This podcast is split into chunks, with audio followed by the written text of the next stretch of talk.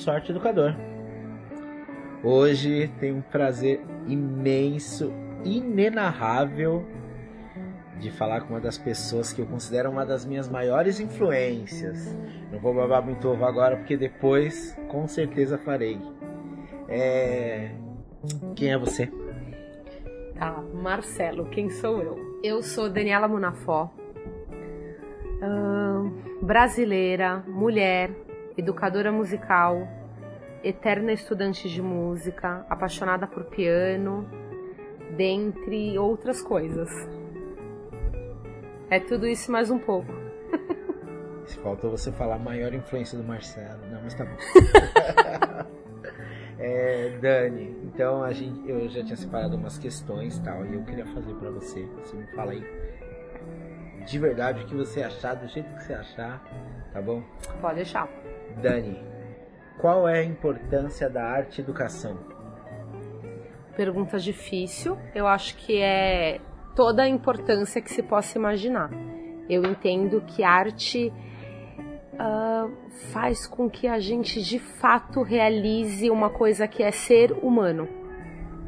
Eu acho que é, é, é nessa potência que a arte vai assim tocar nas pessoas. Quando a gente conhece a arte, quando a gente vivencia a arte, quando a gente pode ter uma experiência profunda nisso, eu sinto que é, é, é muito, muito forte na, na vivência do homem.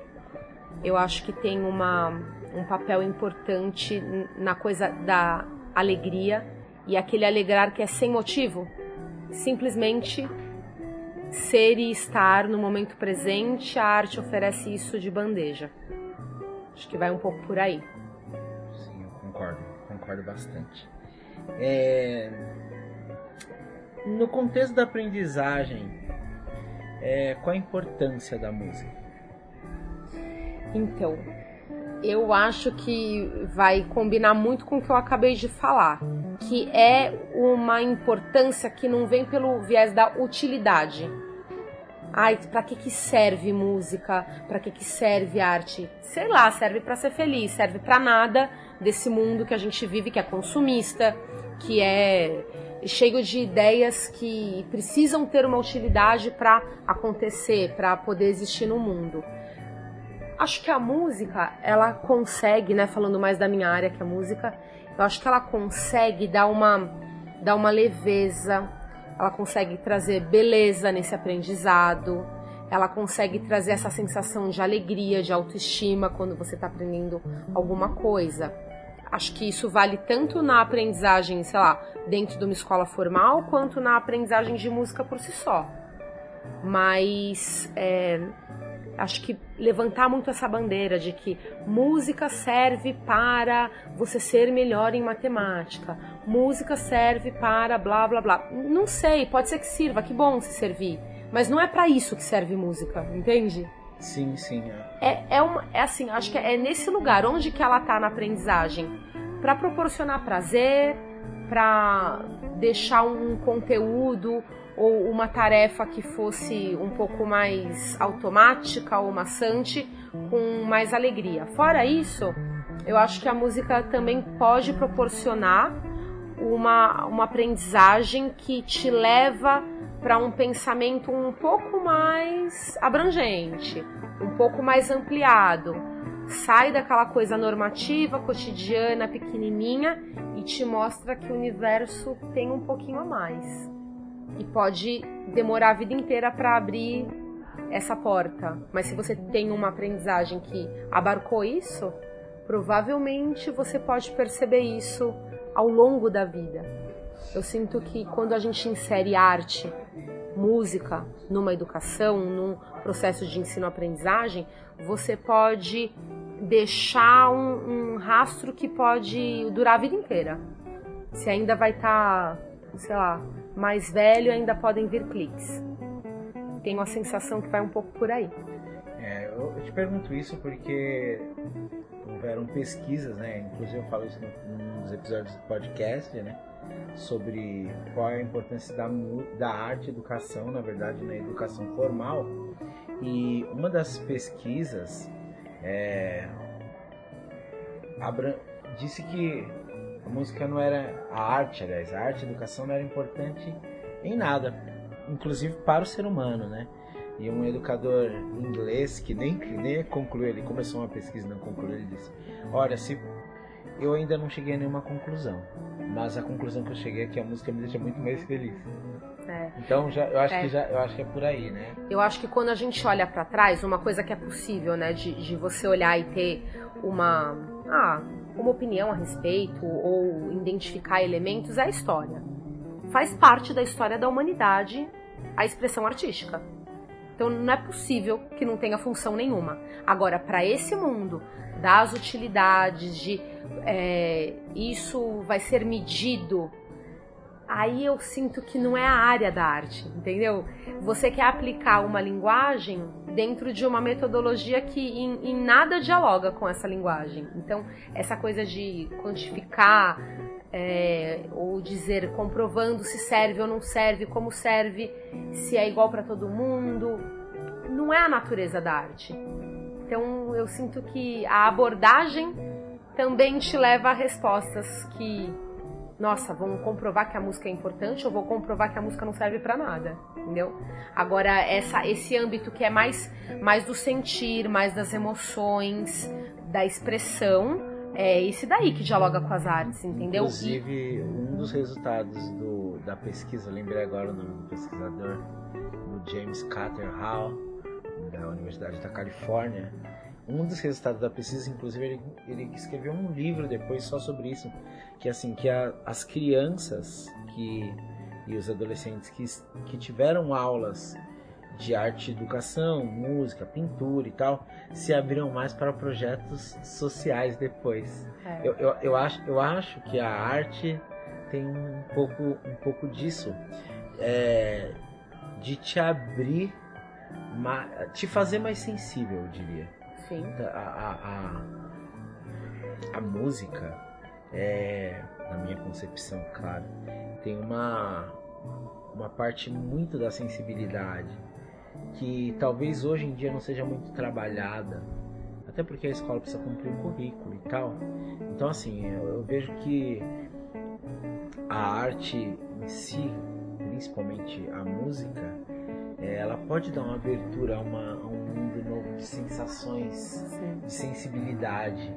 É, eu, ve, eu, vejo dos meus alunos é, que às vezes vários alunos meus passam por processos durante a vida que depois eu encontro eles de novo e, por exemplo, tem uma aluna, Camila, que agora está fazendo música terapia. Aí ela descobriu que música era uma terapia, segundo ela, em uma das aulas comigo. Porque pra ela foi uma terapia. Então pra ela falou, não, eu acho que música realmente tem a ver com terapia, mas. E nunca tratei a aula, de, a aula deles como música, musicoterapia, mas a, às vezes a música toma o rumo que ela quer, né? Sim. É, mas é, eu acho que é bem isso, assim, a gente tá num mundo em que comprovar resultados, é, levar todas as, os, as áreas de conhecimento para um, lugar de garantias de que você vai poder fazer isso melhor ou aquilo, elas não, não são assim coerentes com o que a arte quer. E é por isso que às vezes as pesquisas falam coisas que não têm tanta, tanta importância, sabe? Ah, por que, por que, que eu preciso comprovar que música ajuda o raciocínio lógico? Ótimo, tem pesquisa sobre isso, tem que pesquisar. Mas isso não pode ser o motivo para a música ser importante, entende? Porque não é daí que nasce. Sim, a não é a necessidade. É importante. Exatamente, a, a música é importante porque, para mim, é o que eu falei no começo, nos leva a um lugar de ser humano. E hoje em dia, as vivências para você poder ser um, um ser humano pleno, elas estão escassas. E um dos motivos é falta de arte. É como eu vejo, né? Como eu percebo uh, as coisas num contexto também que é mais urbano, né? Muito, muito consumista, muito com pouco tempo, tempo curto. E, e a arte abre, abre esse espaço mesmo, né? Do, do tempo-espaço fora dessa regra aqui normativa. Sim, sim, acho, Acho bem legal, concordo bastante, bastante. É... Eu, eu coloquei uma pergunta aqui porque às vezes me perguntam isso. Eu falei, bom, eu acho que vou, vou perguntar para a pessoa que é minha grande referência, né, que ela pode me ajudar aqui, ó. De modo geral, como a arte educação e a musicalização poderiam ser melhor trabalhadas dentro da escola? Tá, tenho alguns pensamentos a respeito disso. Eu acho que as artes em geral deveriam estar presentes no cotidiano, no dia a dia de qualquer escola. Para isso acontecer, os professores precisariam ter uma formação mais ampla e também mais profunda desse assunto. Não acho que um educador conseguiria ser muito bom em todas as linguagens artísticas, porque afinal de contas é uma vida inteira se dedicando para ser um bom músico, é uma vida inteira para ser um bom ator, é uma vida inteira para você pintar, desenhar, ser das artes visuais. Então não, não acho que dá para exigir isso de um professor, mas alguma coisa de aprofundamento nessas vivências eu acredito que seja muito importante.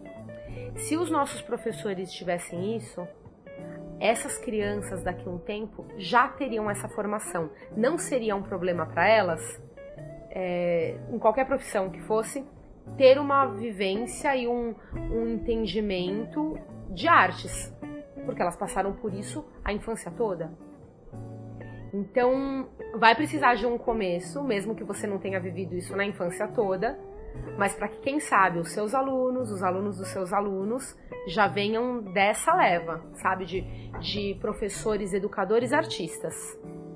Não acho que dá para ser bom em todas as áreas de linguagem, uma vez que a gente já ficou adulto e a vida prática tem pouco tempo. Mas algo precisa ser iniciado. Acho que quando você pega um curso de educação artística que compila né, para o educador todas as artes, é um bom começo, pelo menos já tem o contato, mas ainda precisa ser revisitado isso para pensar outras formas ou mais formas dos professores poderem ah, criar mesmo um projeto de autodesenvolvimento com artes. E aí, claro, talvez você vá se desenvolver mais naquela linguagem que você tem mais afinidade. E, e quando você se aprofunda em uma linguagem, as outras também fazem sentido. Você pode até não dominar profundamente as outras linguagens artísticas, mas você já consegue ter um olhar e uma abertura para as outras. Né? Se eu sou da música, eu já consigo ter um olhar e uma abertura para teatro, para dança, para artes plásticas, que, que já me dá mais possibilidades de trabalho, se eu estou atuando né, como educadora. Outra coisa que eu acho é que precisa sim do professor especialista de música porque a gente ainda não tem essa, essa leva de educadores que todo mundo conseguiria fazer muito bem qualquer projeto de artes. E mesmo que os, os professores conseguissem, o, a parceria com um professor daquela área, daquela linguagem, é muito rico. Porque, claro, você vai poder trazer coisas que vêm da sua experiência, que é mais profunda, que é mais específica com aquela linguagem. Então, assim, olha, eu posso falar um pouco da minha prática. Eu atuo numa escola que os meus alunos têm três aulas de música na semana. É muito impressionante o que eles conseguem fazer.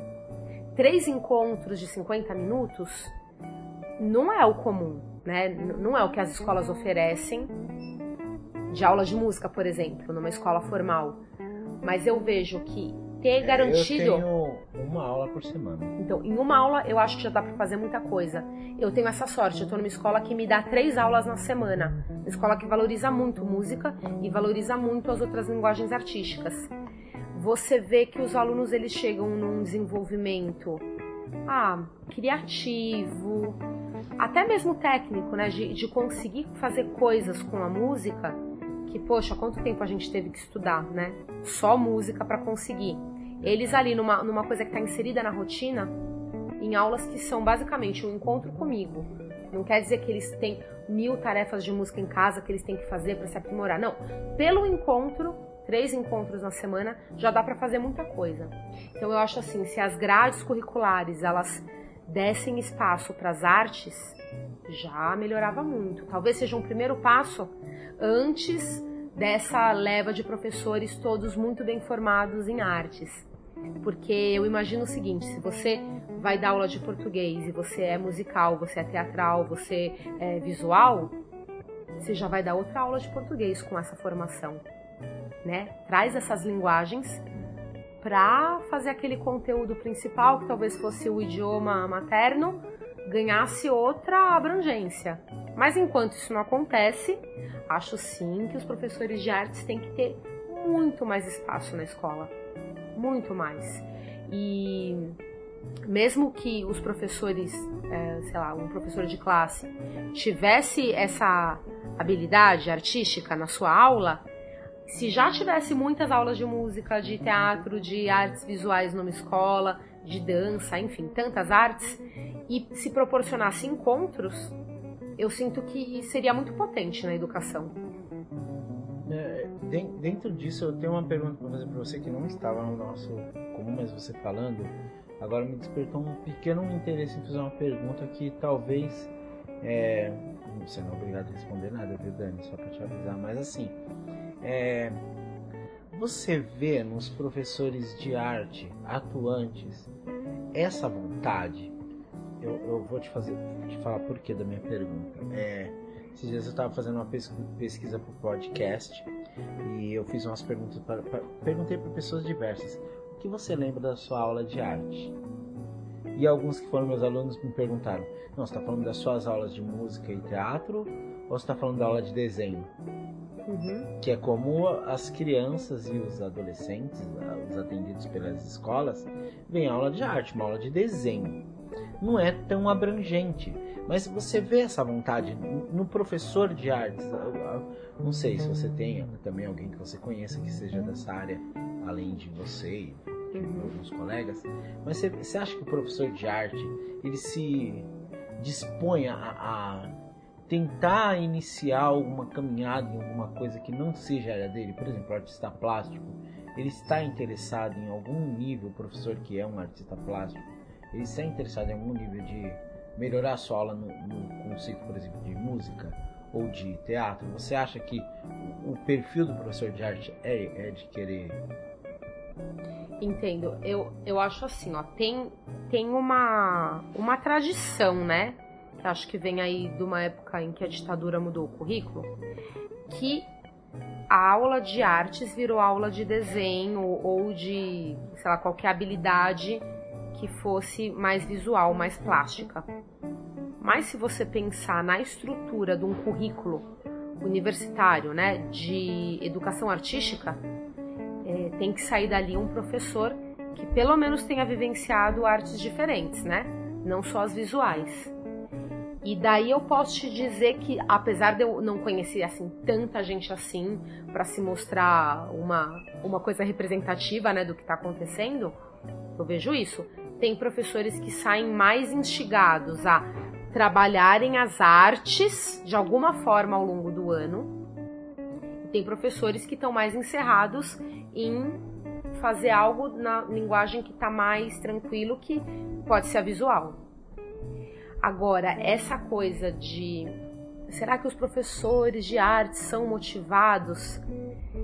É difícil responder porque você pode ser motivado e chegar num lugar que não te dê espaço nenhum. Você pode não ser motivado e só cumprir aquilo, aquilo que foi pedido ou que já está na sua cabeça pronto, ou imitar um modelo que você vivenciou. É complicado, mas acho que essa nova leva assim de professores de educação artística que vivenciam todas as artes ainda é muito restrito. Mas tem sim uma, uma força nessa coisa de que educação artística é sinônimo de aula de desenho. Ainda tem. Ainda tem. E daí as pessoas não são tão abertas a vivenciarem, se arriscarem ou se apropriarem de uma linguagem que não é a sua facilidade. Então, assim, como um, um arte educador, talvez o papel fosse esse, como que você promove abertura nos alunos para várias linguagens, para projetos variados, entendeu? Se você não tem, você não vai proporcionar. Agora, se eu passo por uma formação que é muito, muito limitada, sabe? Do, do ponto de vista filosófico, do ponto de vista prático, por que, que você vai sair preparado para fazer isso? Entendeu? É quase que um, um clique que você tem que ter sozinho. Que todos os educadores que eu gosto, que eu conheço, que eu convivo, que são assim, veio um pouco da vida esse clique, né? Ou de encontros importantes que te colocam uma. Dani. Que, imagina, que te coloca uma pergunta que você fala, nossa, não tinha pensado nisso, e aí te, você. te indica o ouvido pensante. Quando você, tá, é. você tá lá um dia na sua aula, começa a conversar com a professora e fala, ela É. fala, ah, o ouvido pensante. Aí o Mar... sai o Marcelo louco procurando um livro. Ai meu Deus, quem será? Um Nesp que. Vamos ver onde tá esse livro e mudou minha vida. Não sei se eu te respondi, mas Respondeu assim. Dani. eu, eu vejo isso, assim, que essa vontade de ter uma pergunta e buscar uma resposta, ela não é inerente a todos. Então a gente tem que criar espaços para que mais gente fique se coçando com alguma pergunta, entendeu? Mas acho que ainda falta Olha, isso. então, e, e isso foi muito do que você fez comigo, né?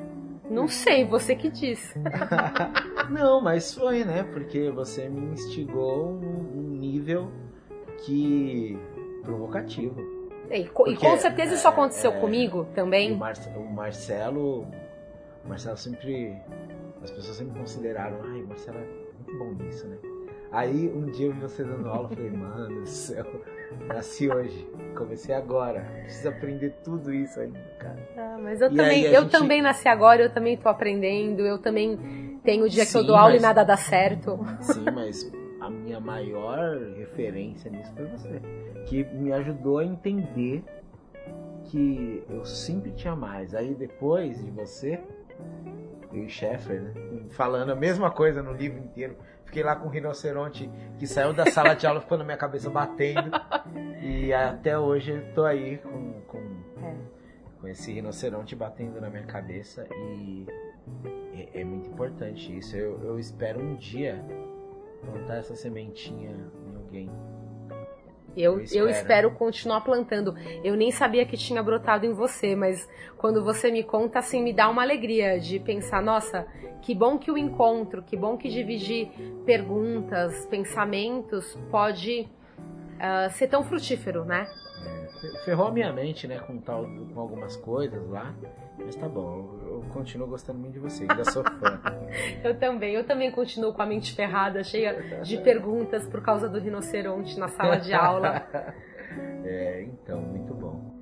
Haverá um capítulo só sobre o ouvido pensante, aguarde. Pode me chamar, vou amar falar do rinoceronte.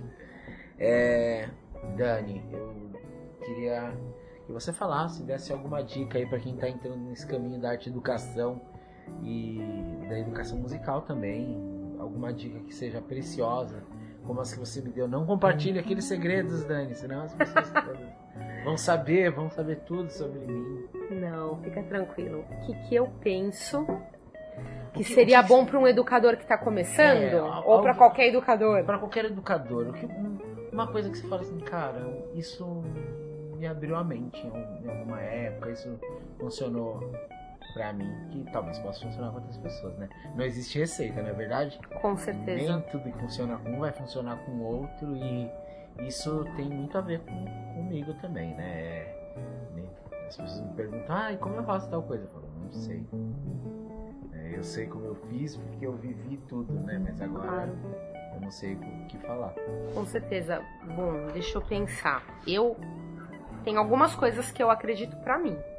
E daí pode ser que outras pessoas se identifiquem. Como você mesmo falou, receita funciona mais com comida. E mesmo assim, é importante dar sua pitada, né? Depende da mão do cozinheiro, né? Total. Marcelo, não sei se eu já te falei isso, mas eu sou, um- eu sou um grande entusiasta da cozinha. muito. Eu também Somos sou entusiasta, eu amo. Olha, eu acho assim, o educador musical, que aí eu tô falando mais da minha área, ele tem que ser uma pessoa curiosa. E aí, já não dá pra ter receita, porque curiosidade, cada um vai ter a sua, né? Agora, se você não tem curiosidade por nada, tá na hora de repensar a sua vida, né?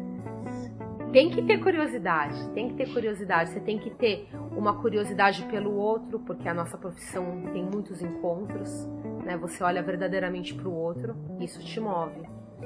Acho que se você está curioso, você está em busca. Se você vai buscando, você pode até ter em mente, quero buscar tal coisa, mas certamente no meio do caminho aparecerão outras coisas que era na verdade o que você estava procurando. Então tem que estar atento ao trajeto. Sabe? É bom ter metas, é bom, mas fica atento à paisagem, alguém que passa do teu lado, alguma coisa que você vê, sabe? Tá aberto para umas sutilezas que a gente nunca tá preparado para elas, mas elas estão aí. É só você captar. Acho sim que formação é importante. Você, você tem que ter uma bibliografia básica, você tem que procurar pessoas que são referência no assunto, inclusive para ver se você concorda, discorda, né? Se colocar como um ser pensante, ter um ouvido pensante, né? Uh, eu acho que o professor ele é um eterno pesquisador. Sempre você pode uh, pesquisar um assunto novo ou revisitar um assunto sabe? É essa busca de, meu, deixa eu pesquisar mais um pouco. E não adianta só pesquisar, você tem que ter prática. As coisas acontecem mesmo no fazer, sabe? No trabalho das mãos. Quando você põe a mão na massa, as coisas tendem a se revelar. Se você só fica no, no, campo das ideias, né? Ah, leio muito, sei muito, penso filosoficamente sobre as coisas, mas eu acho que tem que tem que ter um, uma ação. Daí, quando você tá com a mão na massa, vão ter outras, outras necessidades que vão aparecer no meio do caminho. Você vai ser meio que obrigado a compor, criar, se arriscar. Vai aparecer uma oportunidade que você não tinha planejado e aí a sua aula pode virar aquilo que não estava no plano. E se você está preparado, vai dar certo, você vai saber o que fazer. Sabe? Aí o que é estar tá preparado? Para mim, eu, Daniela, o que é estar tá preparado? Ah, sei lá, eu entendo umas coisas de composição, entendo algumas coisas de improvisação, entendo o meu instrumento, entendo a minha voz, entendo o que é possível fazer com um grupo, entendo aquela faixa etária. Isso é estar tá preparado. E aí o que aparecer nesse contexto pronto, você pega a ideia e mergulha nela. Tem que ter coragem. Tem que ter coragem. O Guimarães fala, né? Viver é muito perigoso. E é mesmo. É perigoso e delicioso, né? Tem que tem que estar tá disposto a se jogar um pouquinho, é, abrir mão de tudo que você imagina antes de entrar numa sala de aula, sabe? Pode imaginar, mas quando você entrar, fica esperto, né, pro que tá acontecendo. Fica atento, fica atento é. Eu acho, acho que são essas as minhas dicas, assim, porque é um pouco como eu faço e por que, que eu acho que dá certo? Porque eu me sinto feliz. Não é por um resultado da aula, não da é apresentação. Não é, não, não sei se dava para pôr numa pesquisa com dados e gráficos, entendeu? Mas você se sente bem, você se sente feliz você fica com vontade de continuar e você também pode ver isso no seu aluno, na sua turma, parece um bom caminho. Parece um bom caminho. Parece um bom caminho. Bem. Ai, Dani, a felicidade de falar com você é do tamanho. Eu não sei. Não sei medir isso, cara, mas é um prazer enorme porque realmente é uma referência, é alguém que eu admiro muito, muito mesmo é, aprendi e hoje aprendi de novo e eu acho que para mim você sempre vai ser essa referência. Eu só agradeço muito, muito, muito por você ter se disposto e muito obrigado. É isso. Marcelo, eu que agradeço. Para mim foi muito gostoso, muito importante ter esse reencontro saber que de alguma forma o que, que eu tô pensando, falando por aí, pode atingir alguém. As coisas que você me falou, tudo que você contou, a sua trajetória, sabe, também me toca profundamente, também me dá vontade de continuar e que, e que a gente sempre possa se reencontrar para ter isso, sabe? Nossa, multiplicou. Foi mais e mais e mais. E que não tem limite. Né? O, o que um encontro pode proporcionar na nossa vida não tem limite. Ah, Dani, obrigado, viu? Você é uma linda, uma fofa. Obrigado. É... Gente, eu vou ficar por aqui e a gente fala mais no próximo encontro. Beijo, tchau. Esse podcast foi editado por How Podcast e Web Marketing.